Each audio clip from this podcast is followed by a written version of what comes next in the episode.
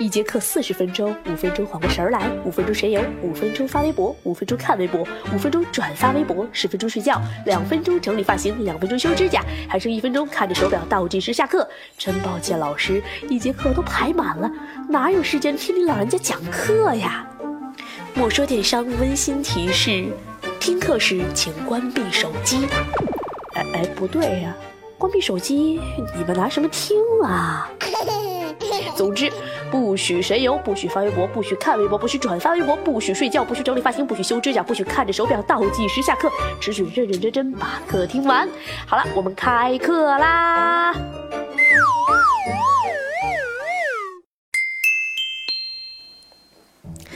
！Hello，大家好，这里是莫说电商哈，你们也可以叫做莫说营销，反正一切你们喜欢的名字都可以。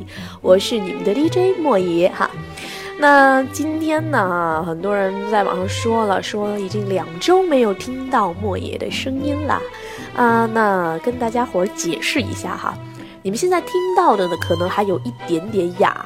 那莫爷这两周呢，是也就是到今天吧，刚刚呢可以正常的说话哈，跟大家交流，嗯，所以说赶紧就上来更新我们这个电台节目啦啊。那刚刚好呢，上一周啊，在拍台上发的这个文章，呃，因为涉及到一个很大很大的表格，嗯，所以说也没有办法帮大家去来讲述这段事儿，我们把它先暂且往后放一放。那今天呢，就在刚刚，嗯，我也发了一篇关于撰写品牌故事的文章哈，嗯，其实品牌故事呢，它的重要性啊，对很多人。来说呢，就就是大家都非常了解品牌故事的重要性，对吧？嗯，那我们上一期节目呢，有的人反映说，哎呀，莫爷呀，我们听你的节目要睡着了。其实是我不够搞笑吗？还好了，我觉得其实很多人哈，他呃看文章他也容易睡着，别说听音频了哈。呃，所以说呢，我们尽量啊把这个。授课哈，变成既轻松活泼啊，又风趣搞笑，还能学到实在东西的这样一档节目。嗯，其实啊，闲话说的有点多哈，我们接着来说品牌故事的事儿。嗯，今天呢，我们说的品牌故事，它不光啊是指我们实际销售的品牌，其实也有可能是一个店铺品牌，对不对？店铺品牌呀。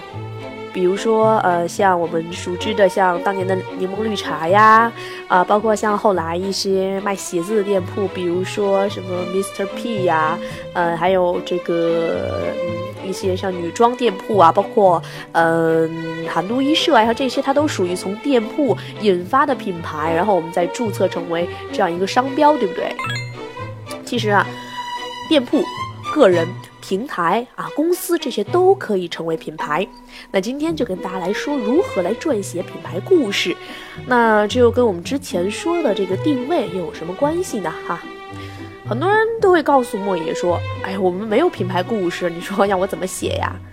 我就会回复一个编，这个很容易理解哈，没有你就去编啦。嗯，然后很多人会问：瞎编吗？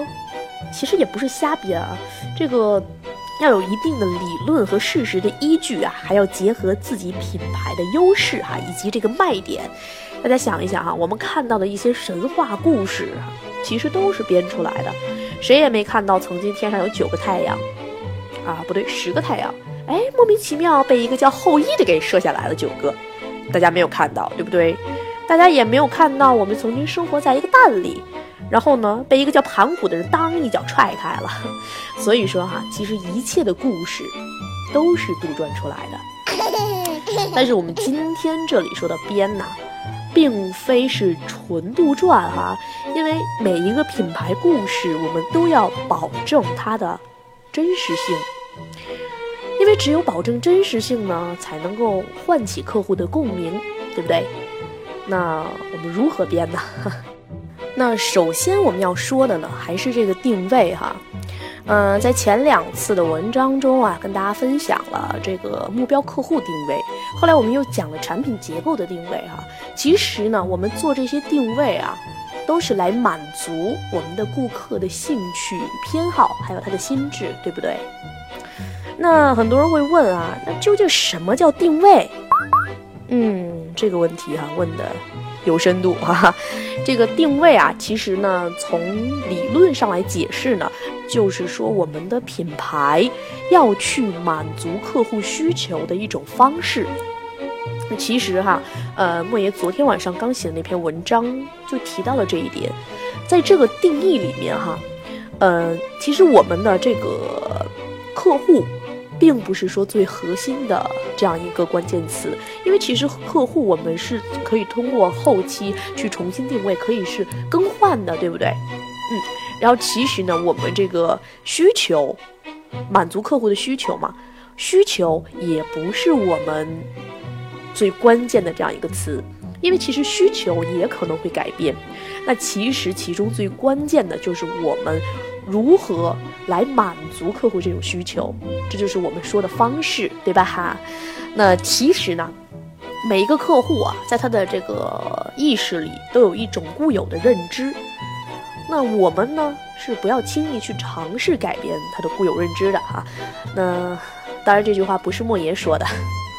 是特劳特在《定位》那本书中提到的这样一点，就是我们不要尝试去改变我们顾客的这样一个固有认知，而我们呢，要去填补他的空白认知，或者是说我们来开发他的新认知，对不对？那其实呢，我莫言呃给大家举个例子吧，呃，在我们刚成立公司的两年啊，我们做了很多很多这样一个杂粮类的品牌商的这样一个运营服务。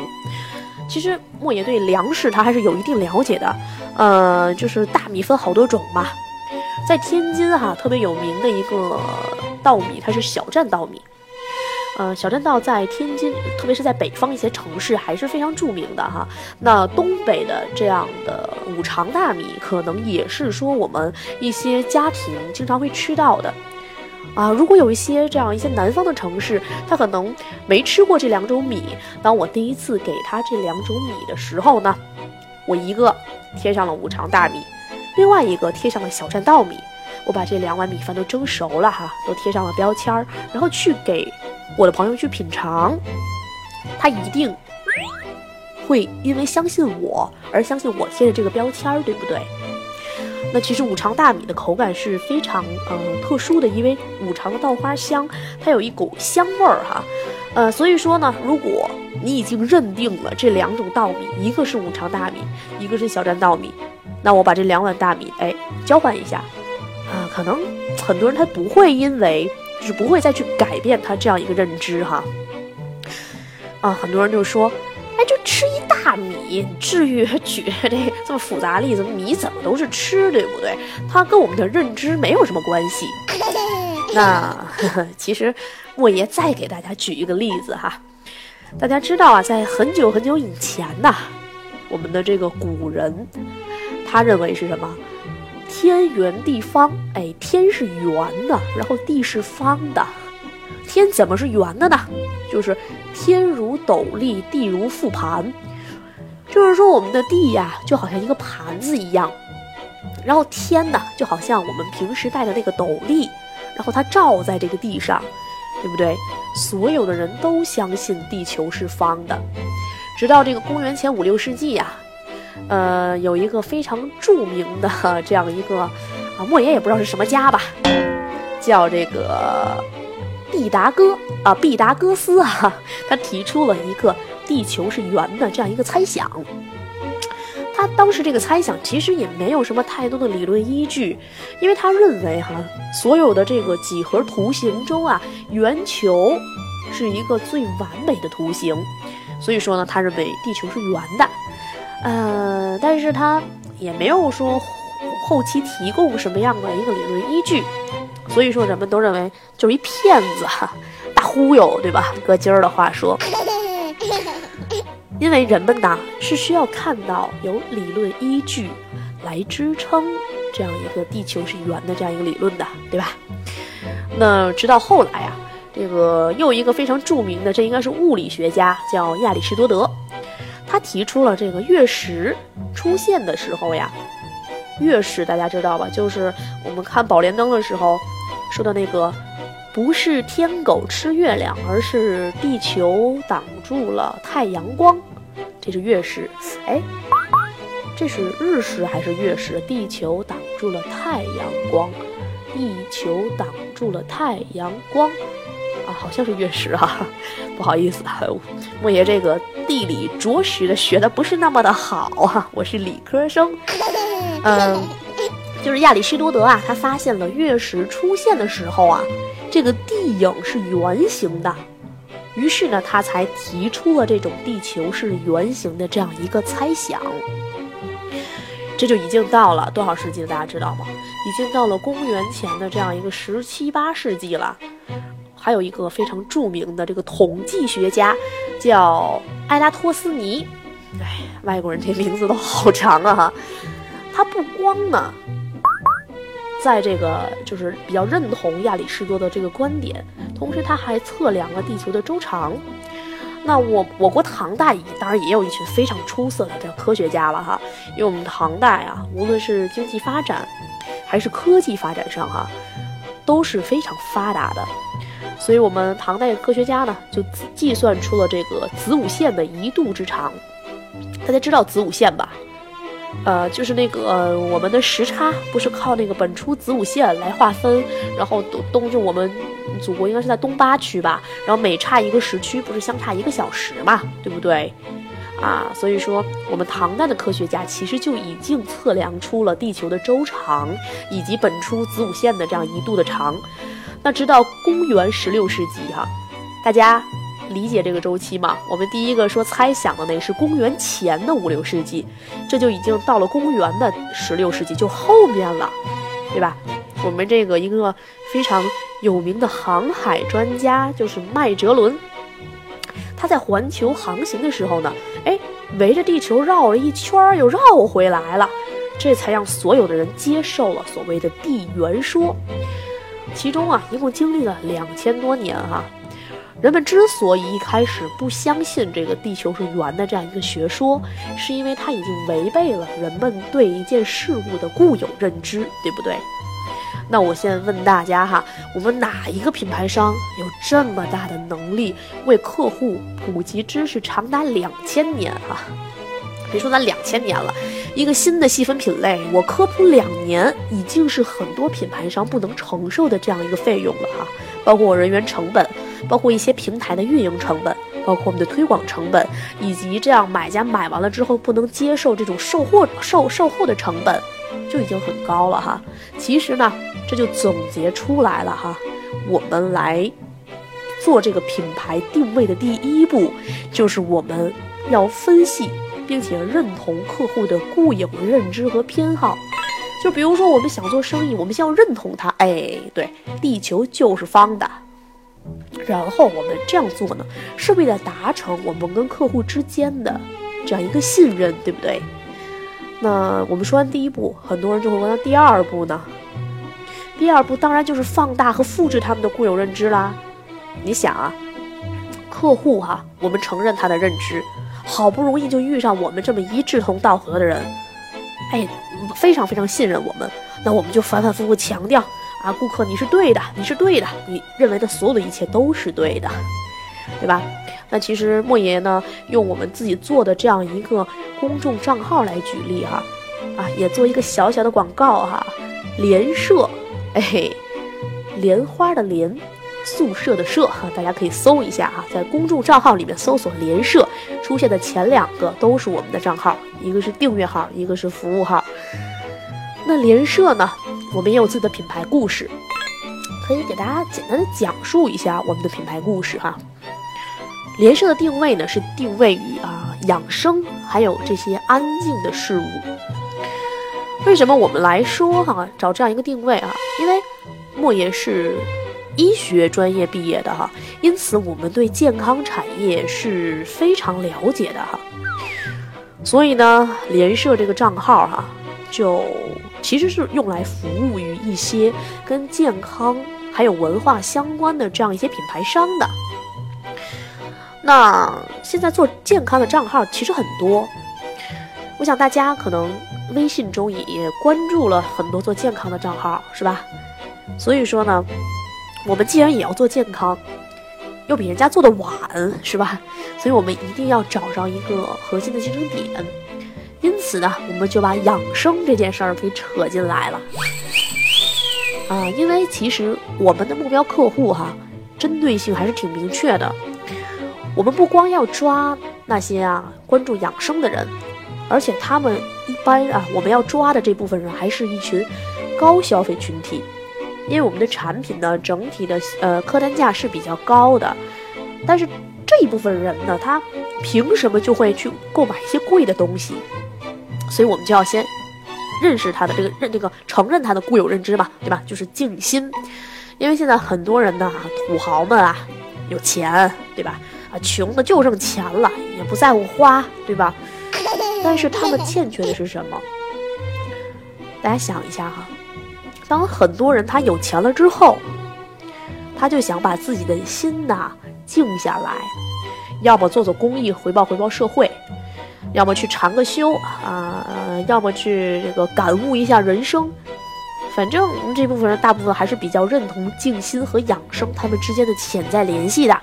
那我们呢就通过反反复复的强调这个静心哈，醉心于养生，醉心于一切安静事物，来唤起客户更多的认同。借此呢，来黏住我们的客户。但我觉得哈，这里我们要强调的认同呢，它是一种相对的哈。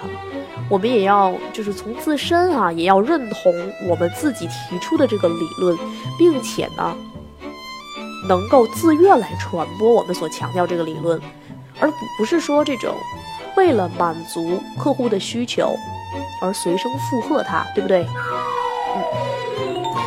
那我们要说的第三步呢？我们也这个，呃，了解他的认知了。我们也强调了，我们下一步呢，就是让他心智体，就是起到一个质的升华。啊，我接着说我们联社哈，我们反复强调安静，强调养生，还是刚才的问题，我们怎么与其他的跟健康相关的账号来区分？我们怎么从这些账号中脱颖而出，对不对？哎。莫言当时突然间就想到了，我们可不可以把一切的内容哈上升到一个宗教的高度？因为宗教啊是大家伙可以认可的，它是一个高于科学、高于哲学的事物。因为很多事儿啊，很多现象，我们是用科学跟哲学解释不了的。他这种就是宗教的思维呢，会让所有的认同者哎恍然大悟，原来原来可能。他们心中有佛，对不对？只是之前没有被挖掘到。如果这样做的话呢，我们会让他让他体会到一些前所未有的感觉，对吧？然后让他们从认同的层面，哎，转成一种膜拜，他会对你的账号非常崇拜。这就一种质的升华嘛，提升品牌知名度哈。因为联社哈每周会做一期有声电台啊，那大家在之前喜马拉雅以及荔枝网的这样一些音频中，我们可以找到联社之前所做的这样一些电台的节目，每一期都很短，但是呢都是我们一些原创的这样的文章。那所以说啊，联社呢后来就反正跟一些土豪们吧玩的还是蛮嗨的哈。啊，然后呢，我们要说的最第四步了。我们说完前三步了，对不对？第四步就很重要了，就是我们要说的，你要尝试去填补他的空白认知。我刚才说过哈，要颠覆人们的一种心智其实很难，但是填补他的空白认知却很容易。我们大家想一想，刚才这个天圆地方的学说。啊，如果我们是这样来做，我告诉所有的人哈，你们都认为地球是这个天如斗笠，地如覆盘。OK，我承认地是平的。哎，但地是平的，它是只是在这个一个这个某一个非常短的这样一个区间内，对不对？我们要知道，圆缩小到一个很很短的区间，它都是由于很很多的直线线段组成的。它在很短的区间内缩小到无限小，它就是一个平的。对吧？我要先来强调人们的认知，那再然后呢，我再去来填补他的空白认知。其实真的，刚才我们一直在说哈，要颠覆一种心智很难，但是要填补它的空白认知却很容易。莫爷说了哈，这句话不是我说的，他是一位营销大师，哈哈，美国的特劳特来在这个《定位》这本书里提到的。那我们前面其实让，我们做了三步，对不对？都是准备工作。我们第一步先认同了他的认知，第二步我又放大和重复了他的认知，第三步我升华了。那我们为了是什么？为了是把我们品牌的概念传递给他，对不对？嗯。那我刚说过哈，我们质的升华之后，可能客户会对我们更加的信任，甚至会上升到膜拜我们。当客户上升到膜拜这一个阶段。我们就要去为他传递空白的知识体系啦，然后这个时候他拿我们当老师了嘛，他会非常愿意跟我们学，对不对？那品牌故事呢，和品牌文化，它一定要有它的厚度和质感。我们就说盘古开天辟地，你得把前后的逻辑顺序啊，给它哎放的比较柔和一些哈，因果关系明确一些。你不能说啊，地球原来是个蛋。啊！盘古咣一脚，地球就开了，没有任何前后逻辑，这是没有意义的故事，对不对？我们一定要有起承转合，嗯，要有这个知识的这种厚度和质感，让我们客户啊会觉得我们这个品牌非常的丰满，哎，跟着我们玩儿哈，你可以学到更多的东西呀，那他自然会对我们的品牌非常的尊重。呃，其实大家想一下，我们线上的一些淘品牌啊。呃，比如说我用一个非常著名的女装淘品牌，就是猎博来举例哈。它猎博之前的品牌广告呢是向内行走，它传递的是一种对大自然的追求，甚至说呀，猎博这个品牌还带有一点点的野性，对不对？做尼泊尔女装的嘛，它不光是自由，它有一那么一小丢丢的野性。其实，当客户呢对这种品牌风格高度认同的时候，猎博提出了一个拒绝皮草的呼吁，他将品牌呢上升到了一定的道德高度哈。同时啊，他又告诉我们这些客户了，并不是只有皮草的材质才好，也并不是只有皮草的衣服才能穿出它的品质哈。那最后呢？裂帛大部分的产品的哈材质都选择的是棉，哎，甭管是什么精梳棉啊，什么匹马棉啊，它大部分还是棉质的会多一些。那它也是通过这个一系列的这拒绝皮草这种呼吁吧，让客户来接受了他们是棉质的这样一个事实。哎，反过来呢，他们更来呼应他们原先提出的向内行走的这样的一个自由随性的这样品牌的概念。大家想一下，如果上来。嗯，我是设计女装，我上来就告诉大家，哎，我不做皮的呀，因为皮的不好。大家想一下，又有谁会能够认同皮是不好的东西？那顶多上升的稍微高一小丢丢，嘿，我们来说，没有买卖就没有杀戮。其实这也也是过时了哈，不能突出你品牌的这样一个理念。那我们做了四步了哈，一共我再重复一遍，第一步是认同他的认知。第二步呢是反复强调，第三步的是质的升华，第四步是填补空白认知，那么最后一步我们才是要颠覆我们客户的心理，植入你想要植入的内容。莫言呢用我们自己服务的一个品牌来举例哈，我们服务的一个品牌呢叫本真，他在皂角液这个领域已经做了三年了哈。嗯，其实呢，前面呢，他们之前的一个品牌定位一直是啊，喜欢一些艺术啊，喜欢生活呀，什么信佛呀，然后还有一些专注于天然养生啊，这样一系列的这样一些定位，这是之前他们一个品牌故事。嗯，那其实这个品牌在之前已经比较好的抓住了这样一部分群体的心智哈，并反复认同他们这样一个零添加的产品。但是有一问题，大家知道吗？如果我上来告诉你们，哎，本真的洗头水儿，这个皂角液、洗发液哈，它没有泡沫，哎，你们能够接受吗？我想很多人会拒绝我。哎呦我去，这没泡的能洗干净吗？对不对？各位亲们有木有？其实哈，我们就是发现了这样一点，我们呢是通过这样更改了一些新版的详情页面哈。首先在第一屏就放了低泡引领洗发新概念这样的一个文案，因为其实这个泡沫啊，它是由这个增泡剂产生的，因为本真所有的产品都属于零添加，它自然就没有这些化学物质。所以说呢，本真的这个泡沫是非常非常少的哈，只有这个一小丢丢。但是行业不是这样哈，行业固有的认知呢，它是用这个泡沫是否丰富来判断这个洗发是否干净的，对吧？我们想很多客户也是这样的。那我们其实放入这个文案呢，首先是通过老客户来信任我们，因为很多老客户他之前收到货品的时候。他同样会反映哈，哎，为什么没泡？客服也是需要去很费心的去给这些顾客来解释。与其这样啊，我们不如上来就告诉这些老客户低泡。然后老客户他基本上是有一些认同的嘛，对吧？因为我们通过佛教啊，通过艺术，通过生活，通过这种天然养生，已经抓住了这部分客户。认同之后呢，他们会对所收到的产品有一个预期哈，然后他们也欣然的接受了，并且呢，避免了客服咨询的矛盾，也给了好评了。